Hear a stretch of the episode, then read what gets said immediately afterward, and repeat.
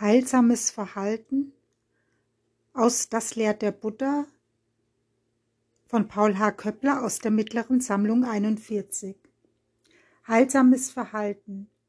Der Buddha wanderte mit einem großen Gefolge durch das Land, und der Ruf eines Erwachten, der eine gute Lehre verbreitet, ging ihm voraus.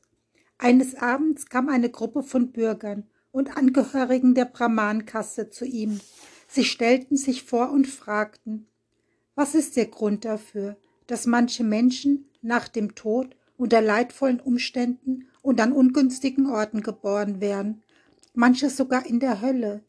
Warum werden andere nach dem Tod an günstigen Orten geboren, manchmal sogar in himmlischen Welten?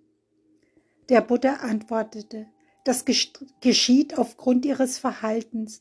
Wenn es nicht im Einklang mit den Lebensgesetzen steht und nicht rechtschaffend ist, sind die Folgen ungünstig. Wenn es heilsam ist, erscheinen die Wesen nach dem Tod an günstigen Orten. Die Leute fragen weiter. Wir verstehen die Bedeutung dieser kurzen Erklärung nicht ganz. Es wäre schön, wenn ihr uns das genauer erklären würdet.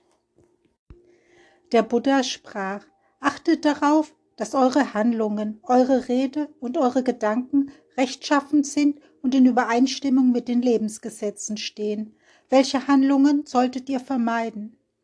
Das Töten von Lebewesen, das Morden und unbarmherzige Gewalt. Ihr solltet Stöcke und Waffe weglegen, sanft und freundlich sein und voll Mitgefühl für alle Wesen. Ihr sollt euch nichts nehmen, was euch nicht gegeben wurde, also nicht den Besitz anderer stehlen. Ihr sollt schließlich achtsam in Bezug auf eure sinnlichen Freuden sein. Was die Rede betrifft, so achtet darauf, nicht die Unwahrheit zu sagen, weder vor Gericht, noch in einer Versammlung, noch in der Familie, im Beruf. Weder zum eigenen Nutzen, noch für andere sollte man lügen. Man sollte nicht gehässig reden, keine Nachrichten verbreiten, die Streit und Zwietracht bringen. Versucht stattdessen, Freundschaft und Eintracht zu fördern. Redet nicht grob, hart, verletzend, beleidigend, zornig und hitzig, Sprecht sanft und liebenswerte Worte, die zu Herzen gehen und angenehm sind. Redet kein sinnloses Zeug und meidet Geschwätz. Sprecht keinen Unsicht, der der Wahrheit nicht entspricht, sondern sagt zur rechten Zeit das, was sinnvoll ist. Redet von den Themen, die vernünftig sind und sinnvoll. Achtet schließlich auf die geistige Einstellung. Seid nicht gierig, indem ihr nach dem Besitz anderer verlangt. Haltet euren Geist, frei von bösen Wünschen und Hass. Stattdessen solltet ihr so denken. Mögen die anderen frei sein von Feindschaft, Sorgen und Ängsten. Mögen sie ihr Glück bewahren. Gebt schließlich eure falschen Ansichten auf. Ihr solltet wissen, dass es richtig ist, freigebig zu sein und dass gute oder schlechte Taten die entsprechenden Folgen haben.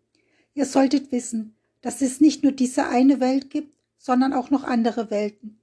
Achtet eure Eltern, ihr solltet wissen, dass es gute und weise Menschen in dieser Welt gibt, die durch die Entwicklung höherer Geisteskräfte über, die Lebensgesetze Bescheid wissen und sie erklären können.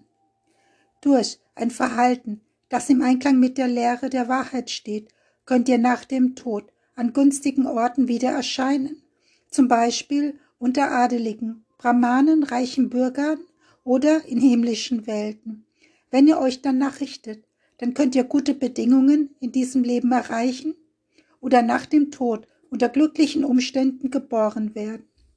Wenn ihr es wünscht, könnt ihr durch solch ein Verhalten die höheren Geisteskräfte entwickeln, die noch in diesem Leben zur inneren Befreiung durch Weisheit und zum Erwachen führen.